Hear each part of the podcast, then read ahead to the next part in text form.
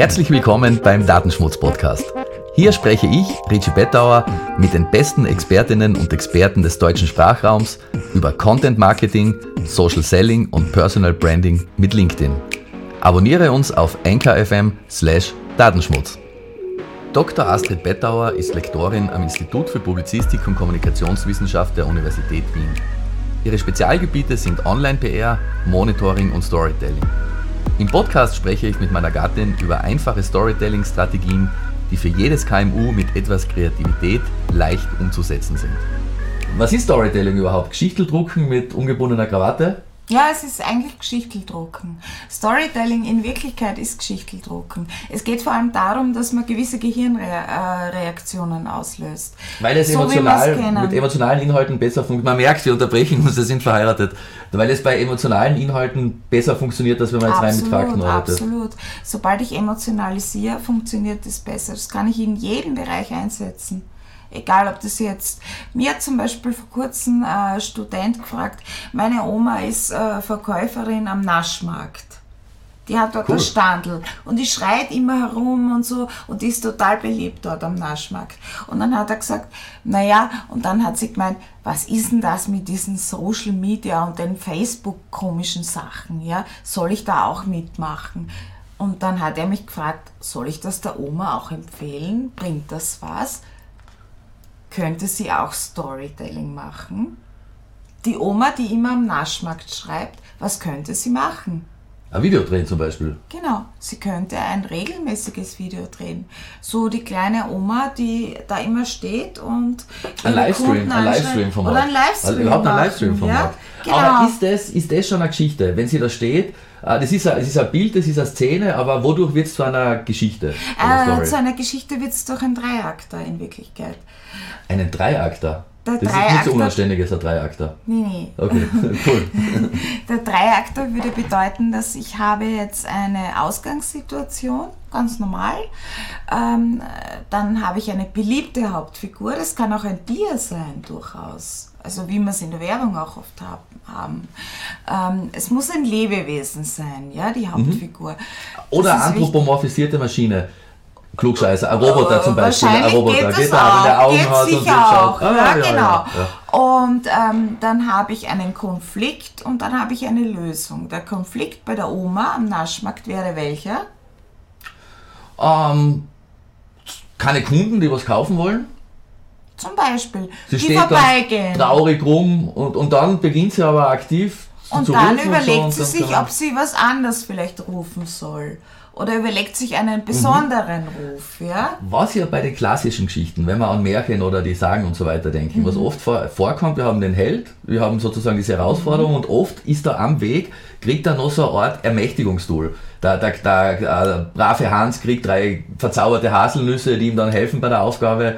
Äh, oder auch Odysseus äh, kriegt gewisse Hinweise auf der mhm. Fahrt, die dann später ähm, kann man, sollte man so etwas auch einbauen oder kann vielleicht sogar das Produkt in einer solchen Story dann diese Ermächtigungstool sein? Naja, äh, das Ermächtigungstool, äh, wenn wir jetzt, ich denke jetzt gerade wieder an die Marktfrau, was könnte da das Ermächtigungstool sein? Eventuell bei ihr. Ähm, hm. Ja, Dass vielleicht ähm, jemand gerade vorbeikommt und sagt, die neuesten was weiß ich, Paprika oder die neuesten Weinessige oder so irgendwas in die Richtung, ja. Also eine Novität. Ja. Du hast eh gerade ausgesprochen, weil das wäre nämlich auch aber der Punkt. Aber dann müsste wer anderer sein, der dazwischen kommt. Ja, aber das wäre dann auch der Punkt, wo ich sagen würde, ähm, das ist jetzt nicht mehr produktunabhängig. Da muss man wissen, was die verkauft, damit man ja. sich sozusagen eine, eine ja. charmante Geschichte. Wenn, sind das Weinessige in dem Fall oder?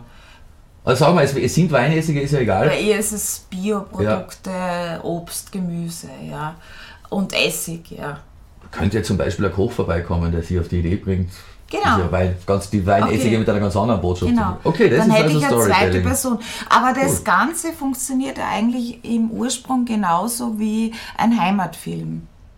Storytelling. Es war ja immer so, so wie jeder. Die gleiche Struktur, so wie jeder äh, James Cameron-Film genauso. Äh, jeder, je, genau, wie jeder äh, großer Kinomovie auch aufgebaut ist, mit zwei Plotpoints.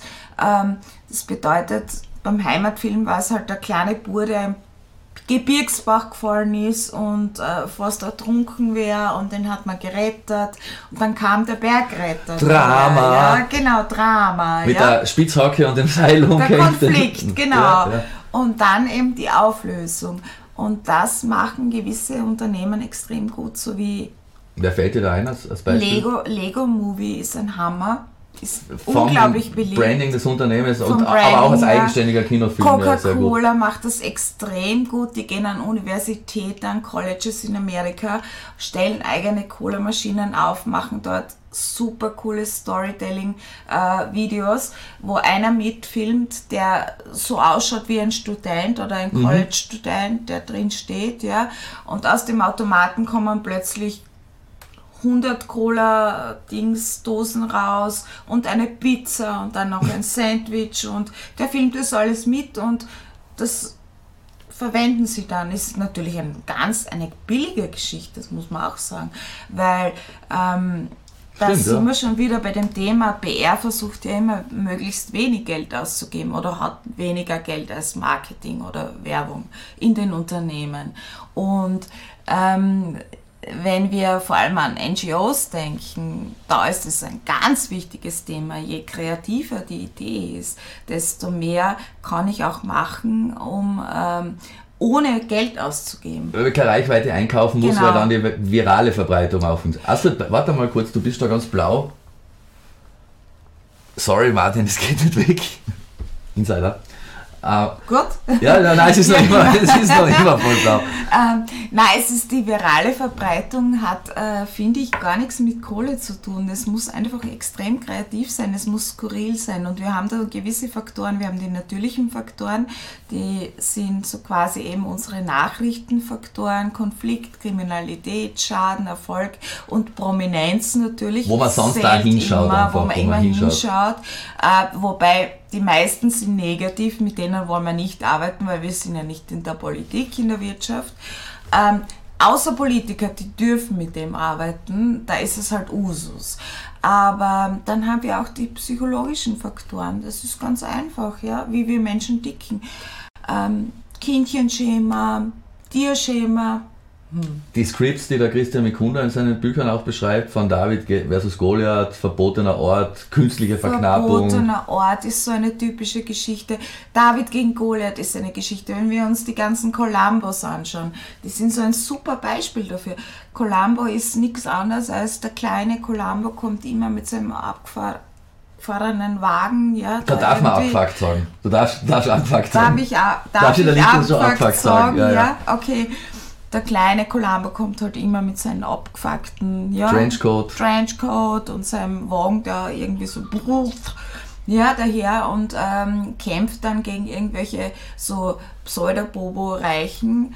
Besser, Ähm, höher gestellte, höher höherer, Sta gestellt. höherer Status und, Genau. und zum, zum das ist David gegen Goliath und am Schluss ist Nicht er nur aber der, doch dann, der Schlauere. ja, und da, ja. da sagt der, der Christian Mekunda auch, das ist, da kommt David gegen Goliath und Inferential Beliefs, ein Mechanismus, durch diesen Trenchcoat, durch seine schludrige Art, die komische Zigarre und so, äh, wirkt der Columbo nochmal Genau. chaotischer, sicher nicht intellektuell oder wie ein, wie ein Inspektor Genau, wobei mit brillantem, scharfen Verstand. Ja, wobei bei Inferential Beliefs, wenn du das erwähnst, sind wir schon wieder beim Thema, das ist so etwas wie, ich schaffe mir eine Marke.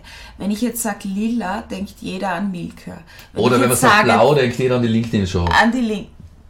Hoffentlich, Hoffentlich, mittlerweile, hoffentlich. ja. Äh, wenn ich jetzt sage, rotes Kapperl, hat jeder immer gesagt als erster.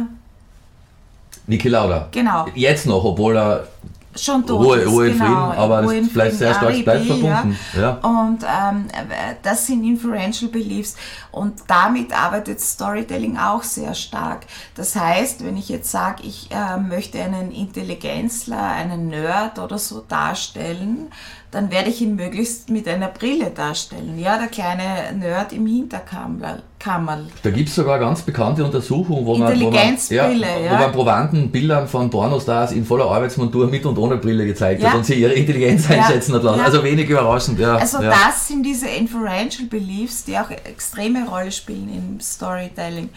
Und was ich extrem spannend finde dran an dem Thema ist, dass Storytelling äh, länger sein kann. Also typisch, typischer Werbespot. Weil äh, typischer Werbespot hat, glaube ich, zwei, zwei, Sekunden, äh, zwei Minuten 40 oder so.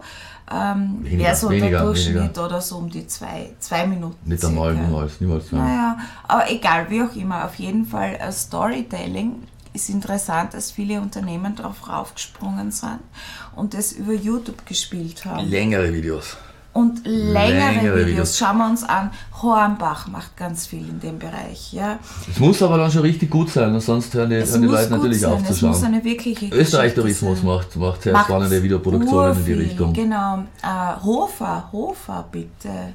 Billa Hofer, die Geschichte mit dem aber das ist kein, das ist kein Entweder-Oder. Es gibt sehr interessante Contents für super kurze Spots und es gibt Geschichten, die man besser in längeren verpacken kann. Ja, wobei die Unternehmen dann schon überlegen, wie ich sie Kampagnen fahren und man weiß mittlerweile, dass sie sagen, okay, dann machen wir in der Kampagnenplanung, die ja immer meistens über ein Jahr läuft und im September gemacht wird, dann machen wir mal die drei Monate wirklich äh, Social Media. Und machen wir es. Oldschool. Social Media ist nichts, was man nur für drei Monate macht. Äh, das heißt aber auch, diese Stories können, es kann jetzt innerhalb eines Videos so eine Story sich abspielen. Äh, Unternehmensstory kann aber natürlich auch über einen längeren Zeitraum und über mehrere mediale Artefakte, mehrere Updates und Postings verteilt sein äh, Meta-Story, die man dann aufbaut im Laufe der Zeit. Ja, das Optimale wäre natürlich, wenn ich eine Meta-Story hätte und äh, äh, immer Folgen habe, ja, quasi wie eine Serie. Ja. Das heißt, ich sage, ich habe das Thema Serie, genau. Wenn ich zum Beispiel äh, mir vorstelle, ich bin eine kleine Gärtnerei oder ich bin eine Gärtnerei, sagen wir mal in Wien oder in Niederösterreich. Ja. Ich stelle mir gerade vor, du bist eine kleine Gärtnerei, du meinst nicht schwer damit, aber okay. okay. Sagen wir ähm, Inhaberin einer was kleinen Gärtnerei. Könnte ich denn da machen? Klugscheißer.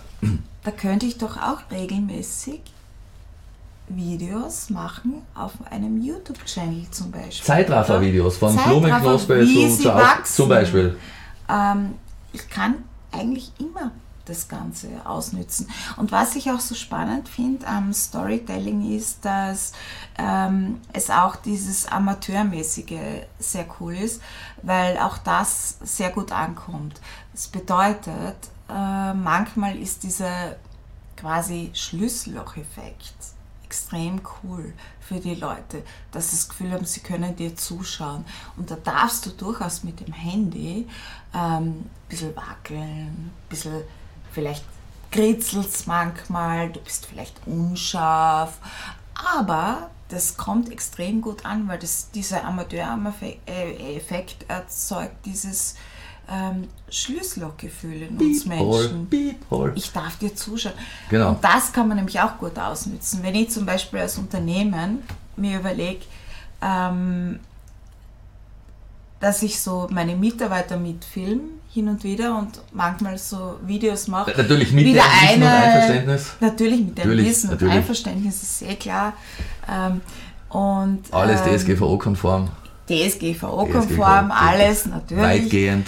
Aber ähm, mir vorstelle, dass ich mal so sehe, wie vielleicht eine große, weiß nicht, in der OMV, große Unternehmensabteilung oder so, die machen einen Channel wie ähm, Backstage. Ich glaube, Kommunikationsabteilung und dann siehst du vielleicht den an, wie er so lustig sein Gesicht oder irgendwas, es könnte Schlimmeres sein, was er am Kopierer legt, ja. Und, und äh, solche Szenen, ja, das kommt extrem gut an. Ja. Glaube ich. Das war der Datenschmutz-Podcast. Danke fürs Zuhören und dabei sein. Abonniere uns auf NKFM, Spotify oder iTunes. Weitere Infos und alle Folgen findest du unter datenschmutz.net slash podcast.